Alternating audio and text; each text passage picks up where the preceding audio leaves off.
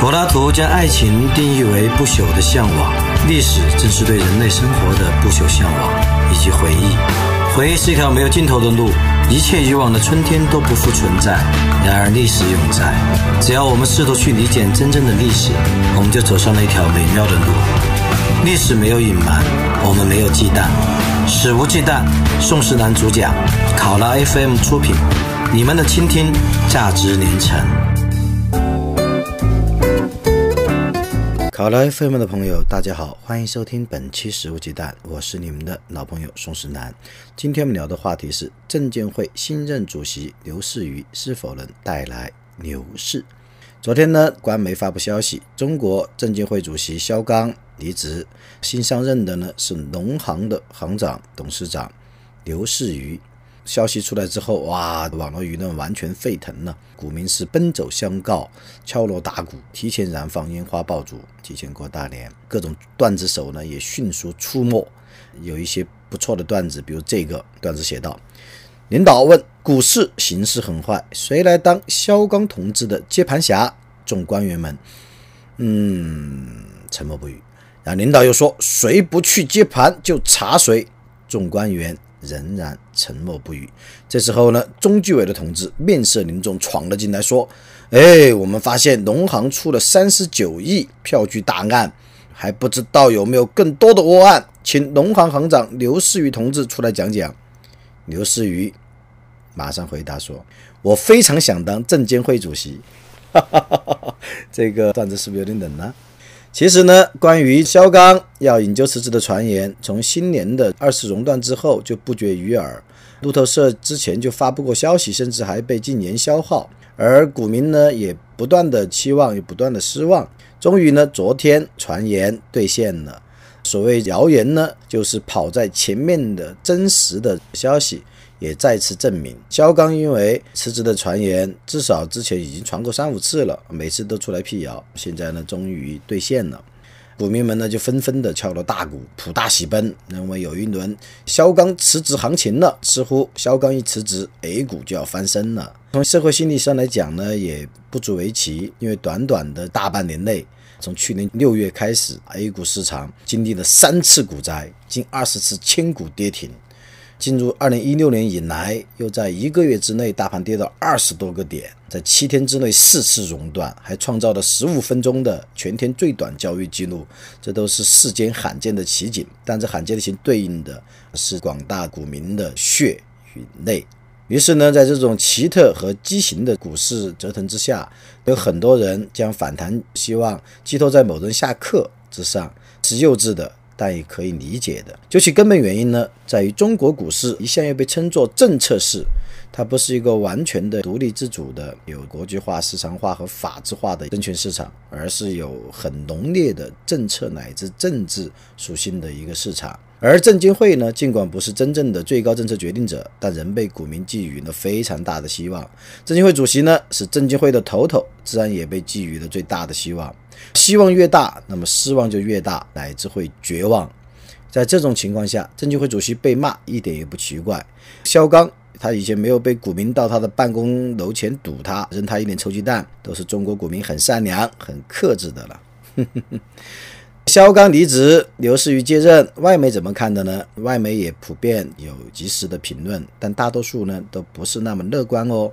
比如英国的《金融时报》就说，肖钢。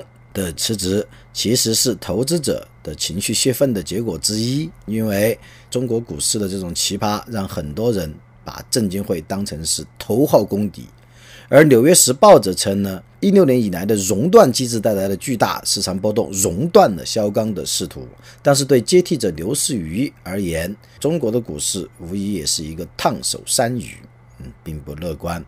美国的《华尔街日报》呢，动作更快，他在十九日晚二十号，中国官媒才发消息，但是《华尔街日报》在十九日晚就事先就披露了刘士余将借力肖钢担任中国证监会主席的消息。那么，在《华尔街日报》报道的消息呢，在二十号也全部得到证实。英国的《金融时报》又继续称，他说中国政府是要下决心改变过去粗放的增长模式，还提出要转型，要充分发挥资本市场的作用。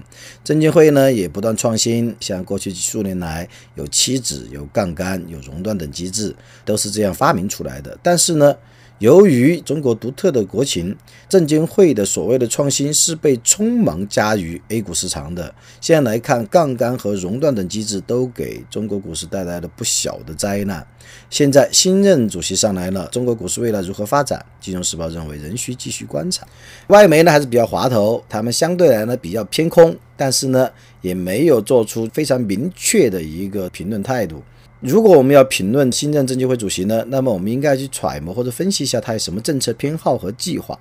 刘士余上任之后呢，还没有什么具体的说法，但是呢，他过去对于股市曾经说过不少话，比如说他说中国资本市场要在政策上下功夫，要需要打造航母级的投行，同时还要大力发展资产证券化。基于他的近几年关于资本市场和股市的言论呢，像一些证券公司就推测，刘士余上任后可能要加快中央制定的发展多层次资本市场、丰富直接融资工具的战略部署，比如要大力发展资本证券化，积极发展项目收益债、可转换债券等等。这个可能说的有点专业，那么我们翻译成普通话就是企业要多多的上市融资，要利用资本市场圈钱输血。这个光明点看呢，就所谓的做大做强资本市场，推动大众创业、万众创新，加强企业的资产整合，增强资本的配置效率。光明点看，但阴暗点看呢，就是多培养韭菜，多抽血。我这种光明点、阴暗点看，其实比较滑头，也比较辩证法，就是一种辨析法。那么我还是直接一点呢，辨析法、辩证法不是我喜欢的，我的倾向呢是阴暗的观点。刘士余生于一九六一年，属牛，又姓刘，但我不认为这位新的证监会主席可以很快带来一轮牛市，至少二零一六年不会。在坊间诸多评论中，学者刘君林的一篇文章引起我的注意，觉得他的观点比较有穿透力。他写过一篇文章，叫《证监会主席与游艇》。证监会主席与游艇有什么关系呢？刘君林先生就介绍说，他说西方流行中一种说法。他说：“男人一辈子有两天是最开心的，哪两天呢？一天是男人买了游艇的一天，另一天是他卖掉游艇的那一天。买游艇那天很开心，因为他对拥有游艇所需要花费的成本没有多少概念，所以很开心啊，我有游艇了。卖游艇那天也很开心，因为他再也不用去为游艇支付高昂的费用了。” 游艇的说法用在中国的证监会主席这个职位上，似乎也是比较妥当的哦。每一任的证监会主席都有两天是最开心的，就是上任的那一天和离任的那一天，也就是买了游艇的那一天和卖掉游艇的那一天。刘俊林进一步分析说：“他说这一次证监会换将，无疑呢与去年以来三次股灾、空前的和持续的三次股灾有关。”这每一次的股灾和每一轮的大跌，都把中国证监会推到风口浪尖之上。可是呢，除了更换主席之外，迄今为止，我们还没有看到有什么对证监会的问责，也没有立法机关的相关听证会。在股灾中呢，证监会也从来没有真正光明磊落的、公开的、负责任的站到媒体公众面前。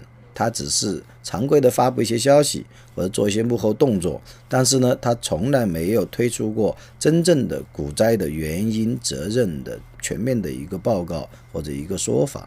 刘俊林先生分析说：“他说，为什么证监会并没有全面和公开的为股灾负责，或至少是给出一个？”结果呢，给出一个说法呢，就是原因呢，这与证监会自身的法律地位有很大的关系。其实中国的证监会，其实炒股的朋友们稍微有点常识都知道，中国的证监会它不是一个独立的管制机构，甚至不是一个市场化的机构，它首先是一个党务机构，它姓党的。其次呢，它是一个行政的附属物，它是高度的党务化和官僚化的。所以呢，证监会它并没有能力与意愿独立承担责任，它不是一个独立的主体身份。像证监会主席的产生也没有透明的程序，证监会主席人选的考察与决定权不在国务院或全国人大，即使在国务院和全国人大，其实也没有真正的透明的。程序和选举程序。但是呢，他连在国务院或全国人大都不是。如果在国务院或全国人大来考察决定证监会主席，从法理上面来讲的话，要相对妥当一点。但是证监会主席的人选的考察决定呢，是在中组部及其上级，而他的上任仪式呢，通常也是由中组部高官主持的。像根据中国证监会官网的介绍，中国证监会它是要依照法律法规和国务院授权，统一监督管理中国的证券期货市场，维护市场秩序，保证合法运行。证监会呢，现总部在北京，有一个主席，四个副主席，然后还有三名主席助理，它是一个正部级的单位。在官方的介绍下，证监会对其行政级别与党务的强调，其实是一点都不遮掩的。那么虽然呢，我们也从这个介绍中可以看出，证监会是国务院的下设单位，但是我们并不知道证监会究竟对谁负责，是对行政首脑负责吗？还是对国家元首负责吗？是对民意机关负责吗？还是对中央财经领导小组负责？是对投资者负责吗？还是对中组部负责？与中国的证监会相比，美国也有名称类似，但是属性一点都不类似的机构，那就是美国的证券交易委员会，简称 SEC。像美国的 SEC 的话，就拥有充分的独立性，它绝非行政部门或者执政党的附庸，而且呢，它所依据的法律也早在八十年前就设定了，它是依据一九三四年的法律。美国证券交易委员会是美国国会设立的独立管制机构，直接对国会负责，也就是对立法机构，也就是民意机构负责，具有相关的立法。行政与司法权，它要监管证券市场，保障投资者的利益。所以，美国的证监会其实是完全去行政化、去党务化的。美国证券交易法还明确规定，同一党派的证券交易委员会的委员不得超过三人。委员会呢和委员会的主席呢由总统提名，经参议院同意后任命。证券交易委员会的委员不能够兼任任何职务，不得买卖证券或从事其他的证券交易活动。事实上呢，去行政化与去党务化的程度是衡量证券监管部门的独立程度的关键指标。像作为中国证券市场的名义上的最高监管机构，证监会的行政化与党务化是有重大的负面后果的。因为如果监管机构不能够去行政化和去党派化，证券市场及其监管就极有可能沦为行政权力与党派的政策工具，甚至是利益工具，从而大大的加剧了金融风险。而在这种背景下面的所谓救市，也常常像抱薪救火一样来收场。什么是抱薪救火呢？就是起火啦，快收衣服了起火不用收衣服，快救人啊，抢钱啊，救家具啊。结果你怎么去救的呢？你不是带上水龙头，你是抱了一堆柴火去救火，结果只能够火上浇油。像在中国的证监会，它并没有民意机关与媒体的监督，而它只负责对政治和党权负责。他对普通投资人、对小散、对国民造成的后果可想而知。所以刘军林后面就建议，他说，证券监管机构必须独立，尤其是要独立于行政权力和党派的权力。当然，我们也没那么幼稚。我们知道，即使改变了证券监管机构的行政附庸和党派附庸的性质，也不能够一劳永逸地避免金融危机。但是呢，确立证券监管机构的独立地位和。强化它的问责制度是健全证券市场必不可少的，否则呢，你换一个主席，换十个主席，不会给中国的股市带来什么本质上的不同。嗯，我就要说的很好的，他最后建议呢，他说。不止从西欧与北美来看，现代的金融市场和它的监管本身是法治与宪政的产物。因此呢，推动证监会去党务化、去行政化的过程，不只是让中国的证券市场更加的透明、更加的公平、更加的有制度、有规则。那么与此同时呢，证监会的去党务化、去行政化，其实也是中国的法治与宪政进程的一个重要组成部分。君林先生的文章和建言都非常优秀，但我认为呢，可能起不到什么实质性的作用，因为可以预计的是，在很长一段时间内，中国的股市仍然是政策市乃至政治市。像我们亲爱的股民朋友啊，中国股民朋友一定要明白，中国的股市究竟是什么东西？它是一个常人可以指望让自己的血汗钱增值保值的投资渠道，还是不过是权力资本双螺旋的赌市？权力资本双螺旋是台湾一位吴姓的政治学者的主编的一本不错的书，他其实是对当下中国的政治经济与社会做了一个浓缩，提出了权力资本双螺旋的概念，这借用了。我个人认为呢，中国的股市它是一个有强烈的权力资本双螺旋属性的一个赌市。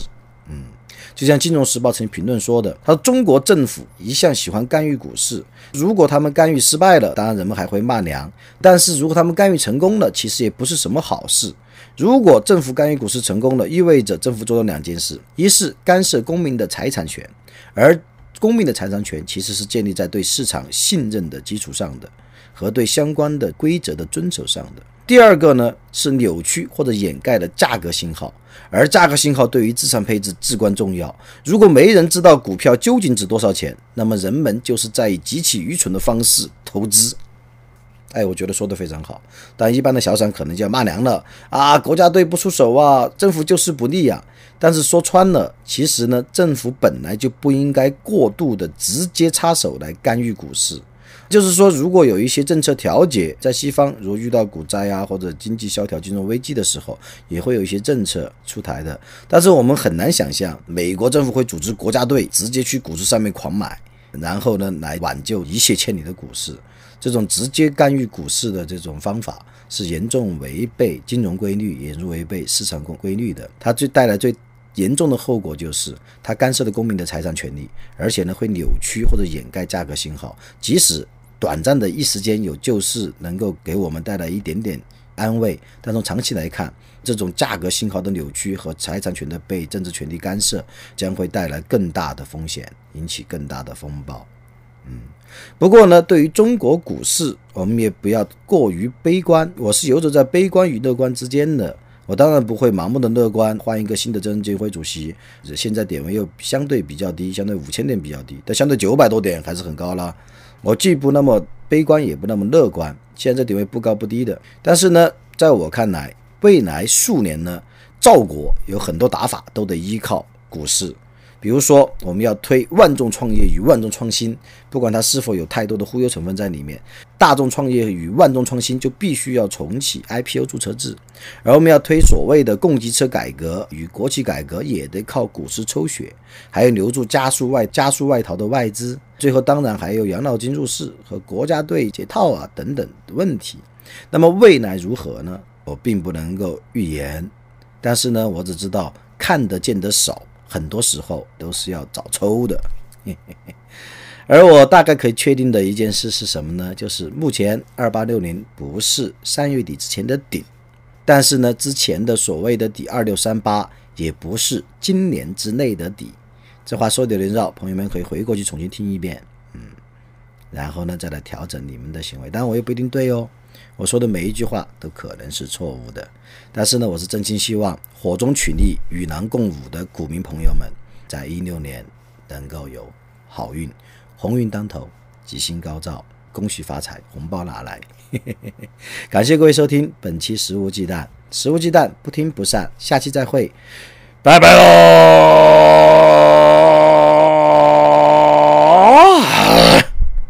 再会。他住在七月的洪流上，天台倾倒理想一万丈，他午睡在北风仓皇。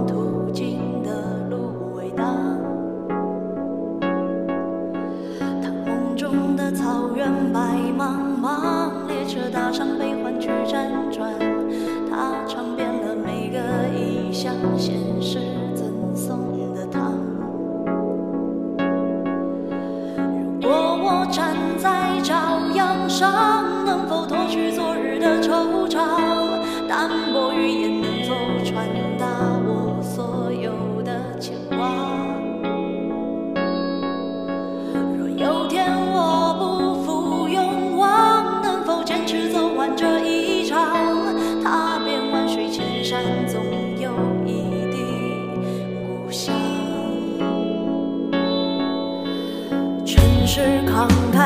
深夜光，如同少年不惧岁月长。